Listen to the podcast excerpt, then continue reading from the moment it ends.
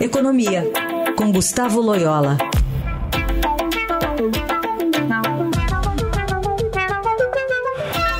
Oi, Loyola, bom dia. Bom dia.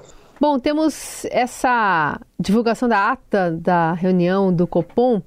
Aliás, que ontem também a Bolsa reagiu, né? Caiu, é, chegou a operar no patamar de 117 mil pontos na mínima do dia, em meio a esse ambiente global de aversão ao risco. E Ibovespa também foi pressionado pela divulgação da, da ata do Copom, que mostrou uma decisão unânime de manter o ritmo de corte de juros em 0,5 né, ponto, reduzindo as apostas de reduções mais agressivas. Essa indicação, eh, Loyola, tem realmente esse papel de conter expectativas aí de mais espaço, de excesso de otimismo? Bom, eu acho que, entre outras, é, entre outras coisas, a ata teve esse propósito, né? De, de ao explicitar melhor as razões, né? É, pelas quais aí o Copom decidiu de maneira não unânime, né, no, no, no 0,50 de corte na reunião passada, é, ao mesmo tempo de reforçar é, a linguagem do comunicado anterior, mostrando que nos, os próximos passos é, ainda serão de 50 é, pontos, né, tendo em vista aí os riscos é, que ainda existem, né, o fato também salientado na ata de que as, uh, as expectativas estão apenas parcialmente ancoradas, né, que então ela, elas não, não, não ainda convergem para a meta de inflação é, no, no horizonte da política monetária, e com isso eu acho que o mercado diminuiu aí as apostas né, de que o Banco Central poderia vir é, a acelerar aí o ritmo de quedas, é, pelo menos aí nos próximos meses. Né?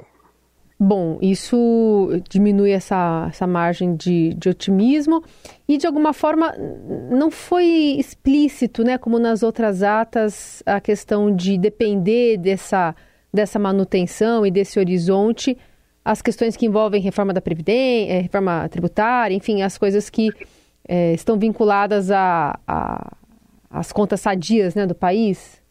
É, houve uma diminuição da ênfase nessa questão fiscal é, é, não, não sei a razão uh, exatamente por quê, porque é, na realidade a situação continua bastante complicada, inclusive com um atraso aí da votação final né, do arcabouço fiscal, nesse, nesse, nessa queda de braço aí entre o, o presidente Lula e o Arthur Lira, né? Uhum. Então, realmente, acho que o banco, o, a questão fiscal ainda continua né, é, na agenda como uma preocupação é, grande é, para o futuro da política monetária.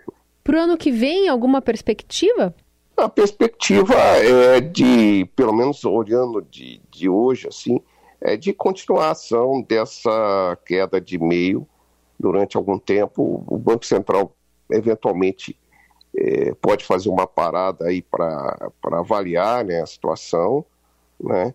É, então, mas assim, não havendo grandes mudanças é, para melhor ou para pior, é, é, provável que a taxa vá convergindo aí gradualmente ao longo de 2024 é, para um número em torno aí de 10% ao ano. 10, 9,5% por aí, ao final do ano que vem, né? Muito bem. Esse é Gustavo Loyola aqui conosco, falando sobre essa ata, então, do Copom, né, depois daquela eh, definição ou, ou, expectativa, né, sobre a nova taxa Selic e essa perspectiva aí das próximas reuniões hum, com a queda no mesmo patamar. Obrigada, viu, Loyola? Obrigado, até a semana que vem.